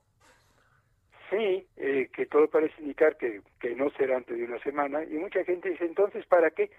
Yo diría por dos motivos. Si es que el Senado llega a respaldar eh, esta, esta, esta moción que hoy aprobó la Cámara de Representantes, en primer lugar para que Trump no vuelva a ser candidato a nada en Estados Unidos y también para que quede constancia de cómo reaccionan las instituciones a quien pretende desconocer las leyes y a las instituciones mismas. Un abrazo y el agradecimiento a Raúl Trejo del Arbe que estuviste con nosotros. Abrazo, Javier. Buenas tardes. Gracias, buenas tardes. Bueno, buena mirada, ¿no? temas aparecieron, pero a mí me importaba mucho. Es que fíjese que hoy, yo sin ser abogado, cuando dijo Julio Scherer eh, Ibarra lo que dijo hoy, él es el abogado del, del presidente, de para tratar de defender el por qué el presidente tendría que este, no suspender las mañaneras. Y no solo eso, sino que el presidente además eh, había dicho exactamente lo contrario el 28 de mayo de 2019, cuando planteó esto hoy. Eh, yo, yo me quedé confuso, dije, pero, pero el asunto, el tribunal dijo otra cosa, ¿no? Entonces, yo le insisto, no podemos estar dando argumentos que no son ciertos, apelando a que se convierten en, me atrevo a decir, en elementos como propagandísticos, más que con hechos concretos. El discurso, el uso de la palabra y el uso del discurso que permea sobre todo entre los millones de seguidores del presidente y de su gobierno, ¿no? Ahí, ahí tendremos que tener cuidado, ¿no? Los va a alcanzar la terca realidad. Entonces hay que ir un poco adelante, avanzando, buscando la manera de enfrentar esa realidad para poder dar buenas respuestas. Bueno, pausa. El referente informativo regresa luego de una pausa. Estamos de regreso con el referente informativo buenas tardes amigos del referente informativo. Como siempre es un gusto y un placer estar con ustedes a esta hora de la tarde.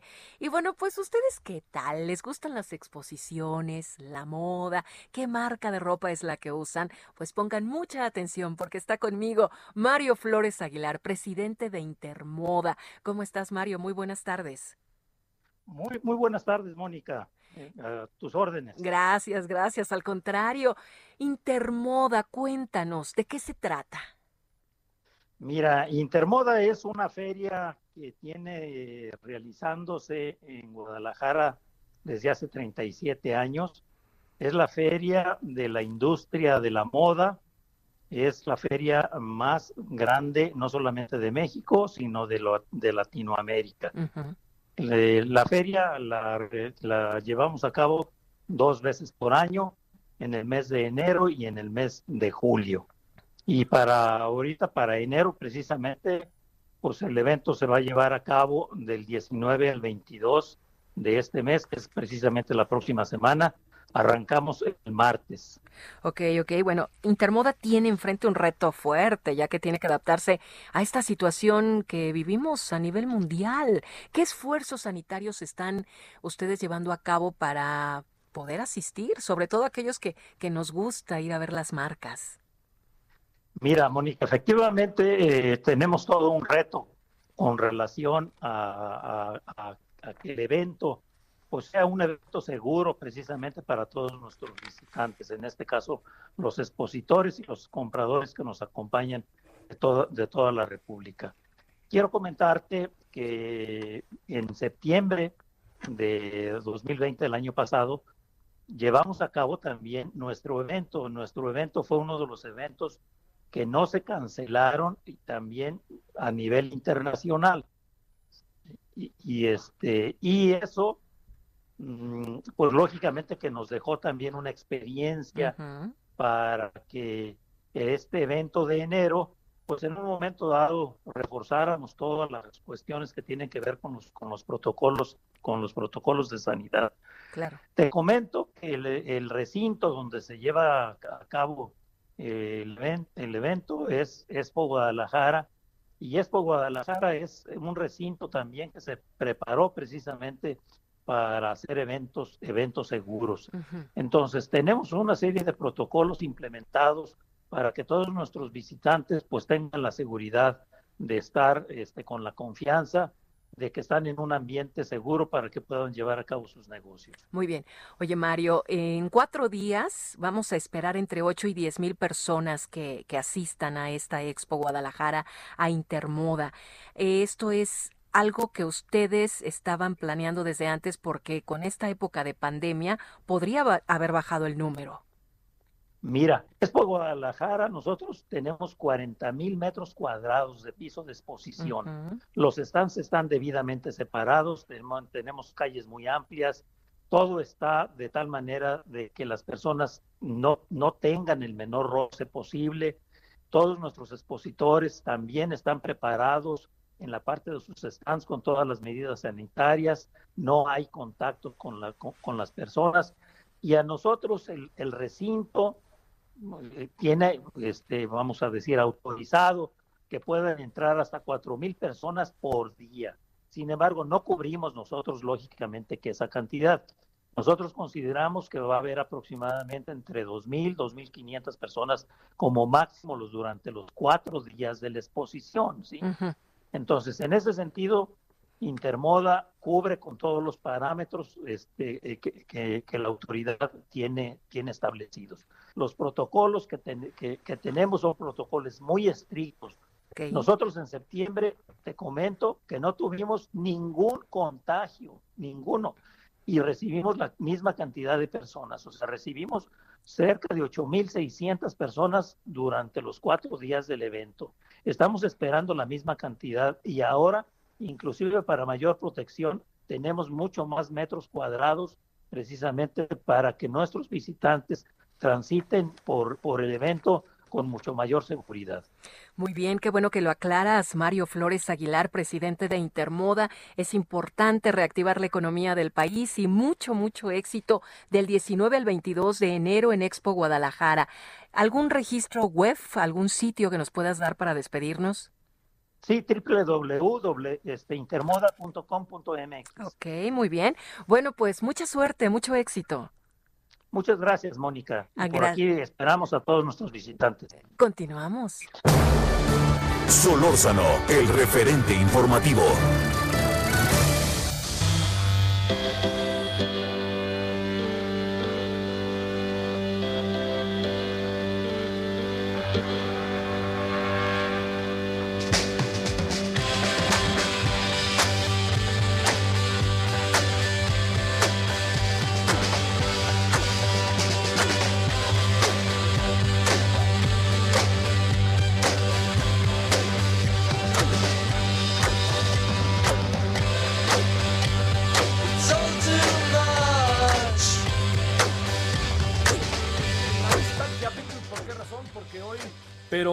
1969 los Beatles estaban lanzando su eh, uno de sus últimos discos ya, el muy famoso Yellow Submarine, y es It's All Too Much, esa es la canción que usted está escuchando.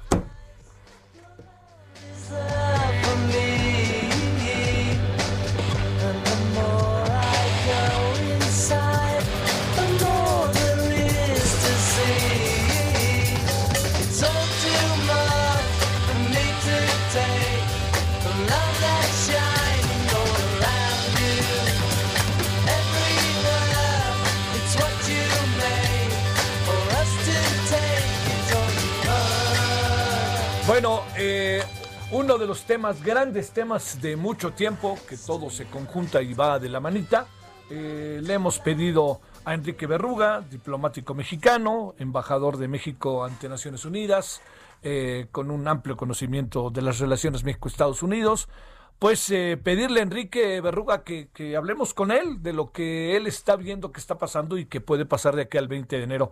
¿Cómo has estado, Enrique? Te agradezco muchísimo que estés con nosotros. No, encantado, Javier, como siempre, un gusto. ¿eh? ¿Cómo te va?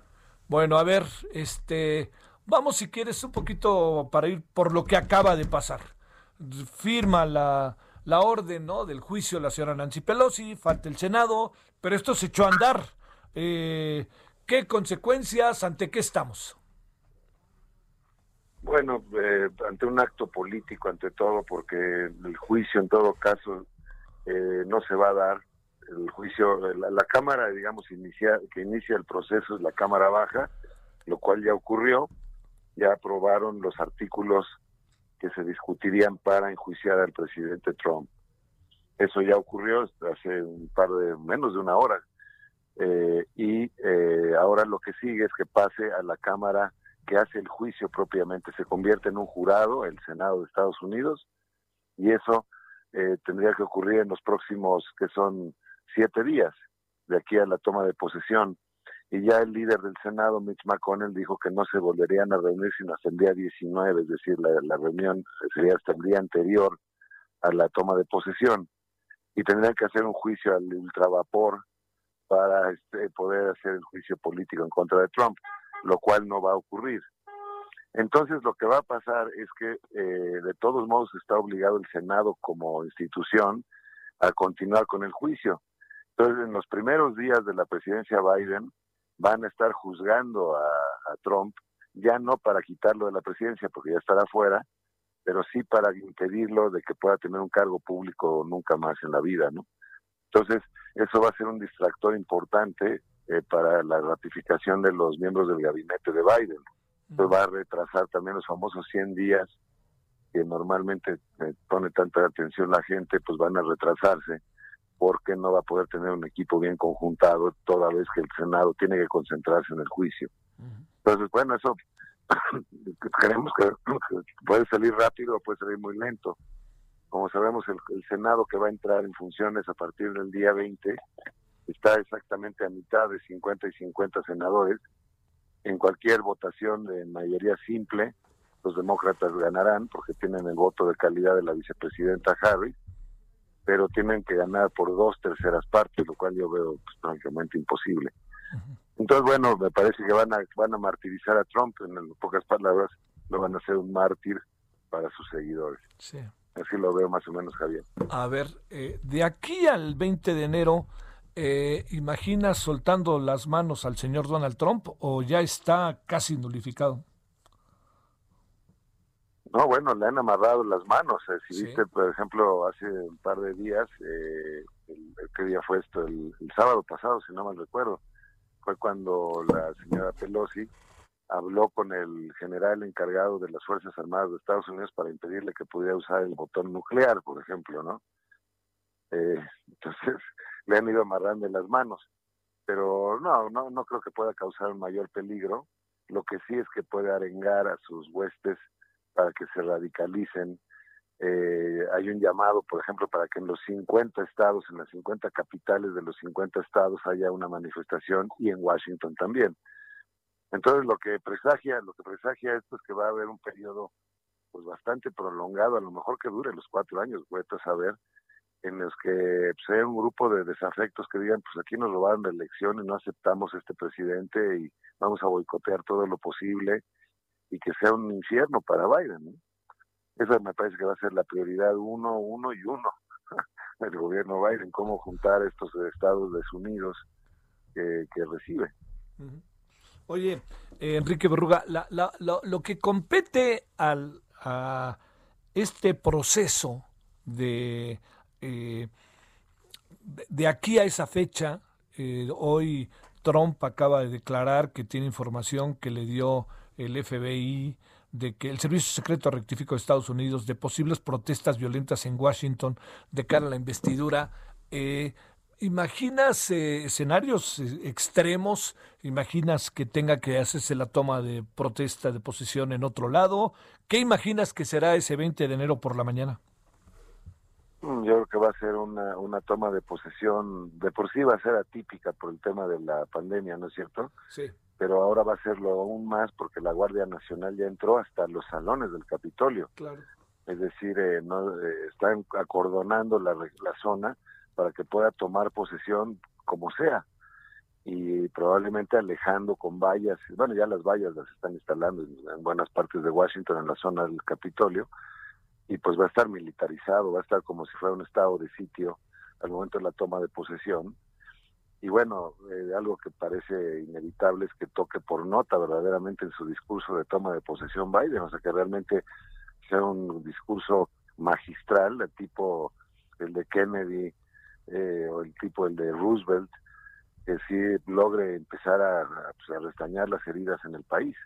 Lo veo muy difícil, aunque realmente fue una pieza retórica formidable, porque sí hay gente que está muy radicalizada Hoy no sé si has tenido oportunidad de ver el New York Times de las diferentes grupos, agrupaciones eh, de ultraderecha que se reunieron ese día 6 de enero en el Congreso. Pues son grupos irredentos realmente, ¿no? Algunos con eh, este, incluso teorías de invasiones del espacio y que esto es una conspiración internacional y o sea con cuestiones pues, casi de ciencia ficción no muy difícil que se pueda lograr pero pues es la gran tarea que tiene que hacer Biden, o sea, cómo los blancos que han quedado marginados pueden sentirse parte y, si posible, el centro todavía de gravedad de Estados Unidos.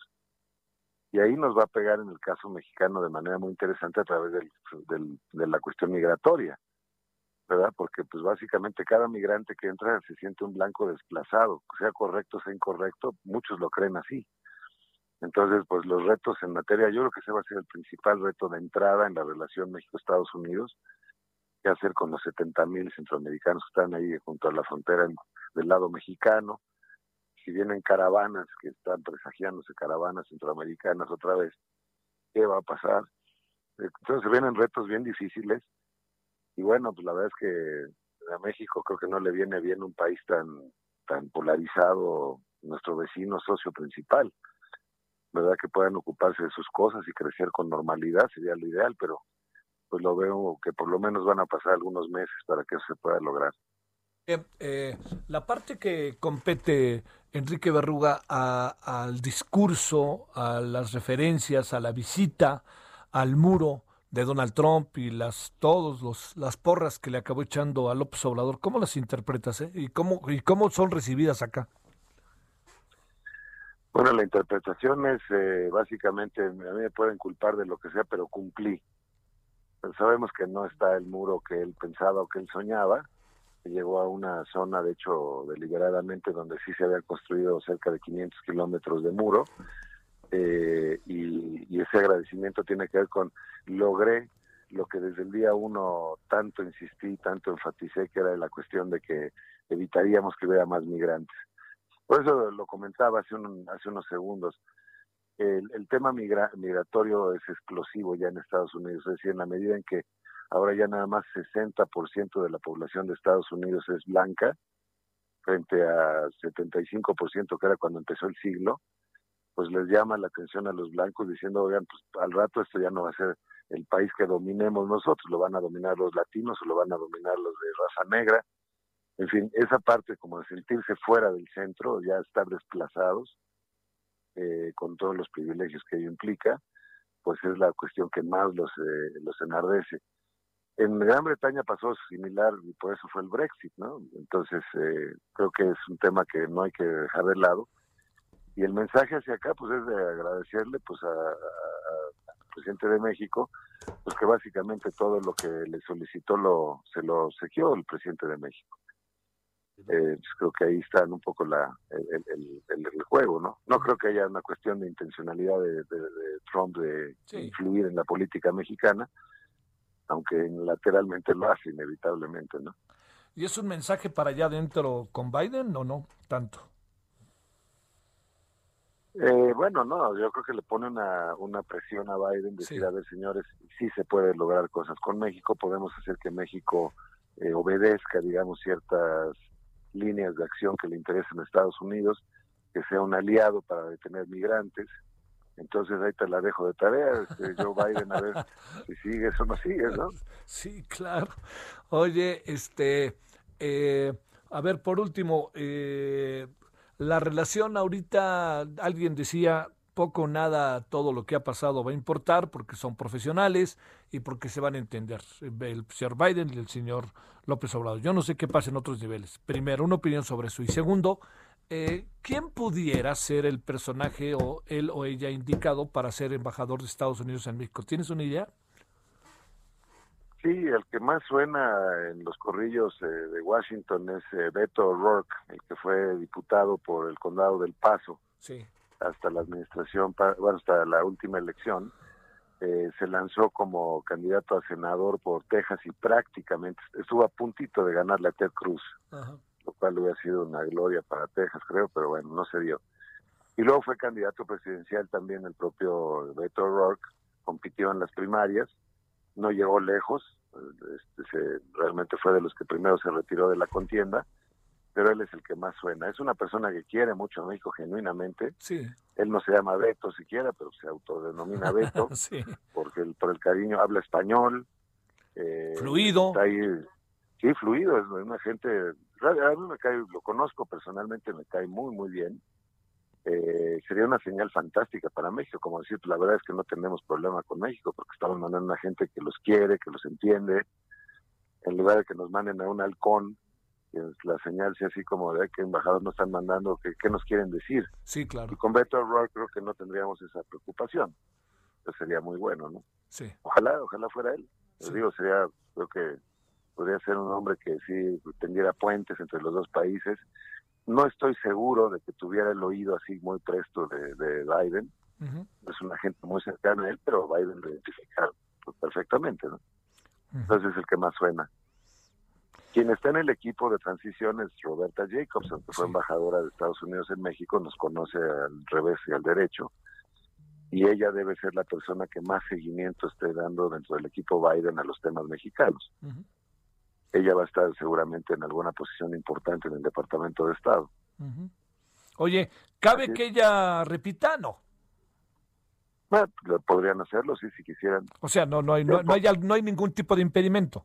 No, no, no, no hay, no hay, no hay ninguna limitación. Pues, es una decisión del Ejecutivo de Estados Unidos y además ella es una embajadora de carrera, es de las pocas este, career diplomats que quedaron después de todo este éxodo tremendo de diplomáticos norteamericanos. Ahí está. Yo creo que va a quedarse en Washington eh, asesorando o Sí. en alguna posición de línea.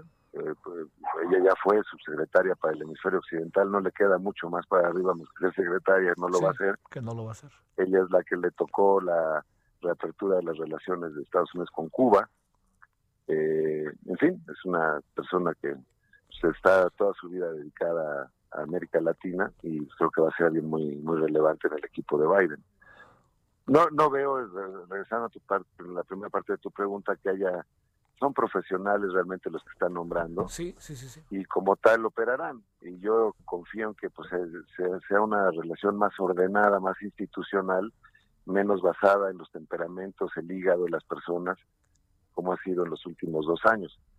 Hay que tomar en consideración de que el tramo corto es el que pasó ahora, dos años. Para el presidente de México le quedan los el tramo largo Sí, de otros cuatro en el que su contraparte va a ser Biden. sí. Entonces, pues más nos vale que entendamos, nos entendamos bien y creo que lo que procedería en estos momentos es convocar una reunión binacional con cuatro o cinco miembros de gabinete de cada lado para fijar las reglas del juego y por dónde nos vamos a mover, cómo se está viendo el mundo, cómo se ve China, cómo se ve Europa, cómo se ve ciertos retos internacionales, qué cambios vienen por parte de la administración Biden en materia ambiental va a ser muy claro, en materia laboral, cuestiones de la aplicación del TEMEC, qué vamos a hacer con la frontera, pues es un tema común, o sea, no es una cosa que resolvamos nosotros o ellos solos. Sí. ¿Se abre, no se abre, cuándo, bajo qué condiciones, qué protocolos?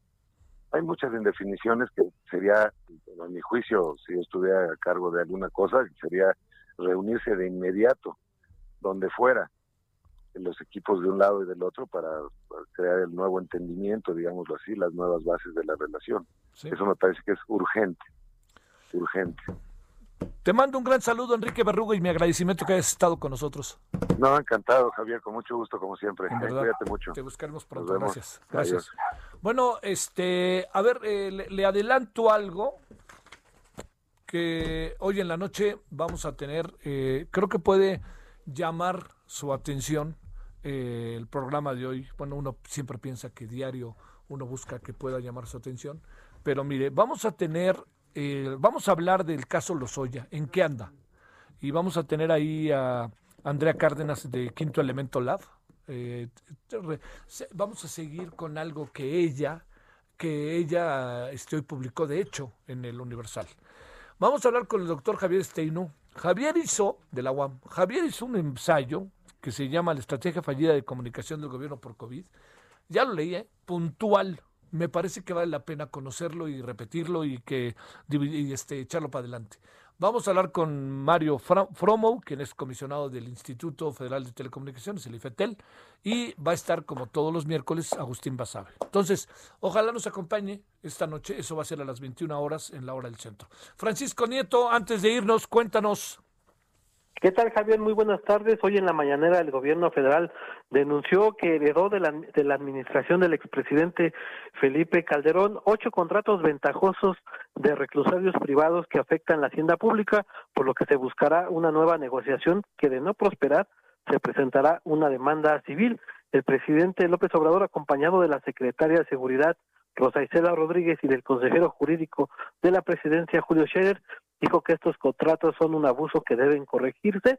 Al detallar los contratos, Rosa Isela Rodríguez explicó que son eh, eh, eh, convenios adquiridos en la época del exsecretario de Seguridad, Genaro García Luna, y que tienen una vigencia de hasta el 2037. Agregó que se han pagado en nueve años la cantidad de 75 mil millones de pesos y que tan solo en 2020 se erogaron 15 mil millones de pesos y cada recluso cuesta en promedio 12 mil 284 cuando el mismo interno en la Ciudad de México representa un gasto de 500 pesos. Y bueno también en la mañanera el secretario de Relaciones Exteriores eh, explicó dio a conocer que no hay, que no hay ningún trabajador que ningún trabajador migrante puede ser excluido de la vacuna contra el COVID ya que está, este representa una violación al capítulo laboral del Tratado de México con Estados Unidos y Canadá, es decir, el TEMEC explicó que va a estar pendiente de lo que suceda con los paisanos en Estados Unidos en este tema, Javier. Muchas gracias, Francisco. Buenas tardes.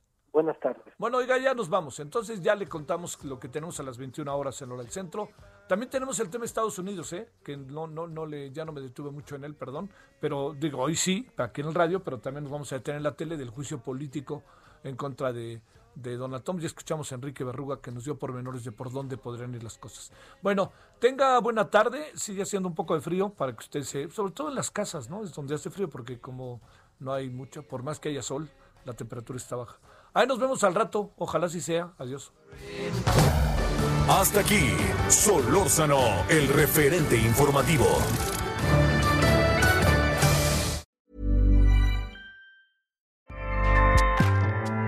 ACAST powers the world's best podcasts. Here's a show that we recommend.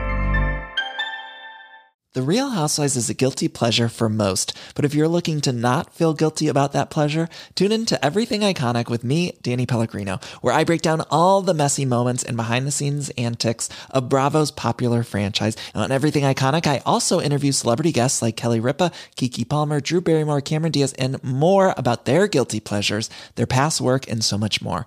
So if you're pop culture obsessed and find yourself watching way too much reality TV like me, tune in to Everything Iconic with Danny Pellegrino wherever you listen to podcasts. ACAST helps creators launch, grow, and monetize their podcasts everywhere. ACAST.com.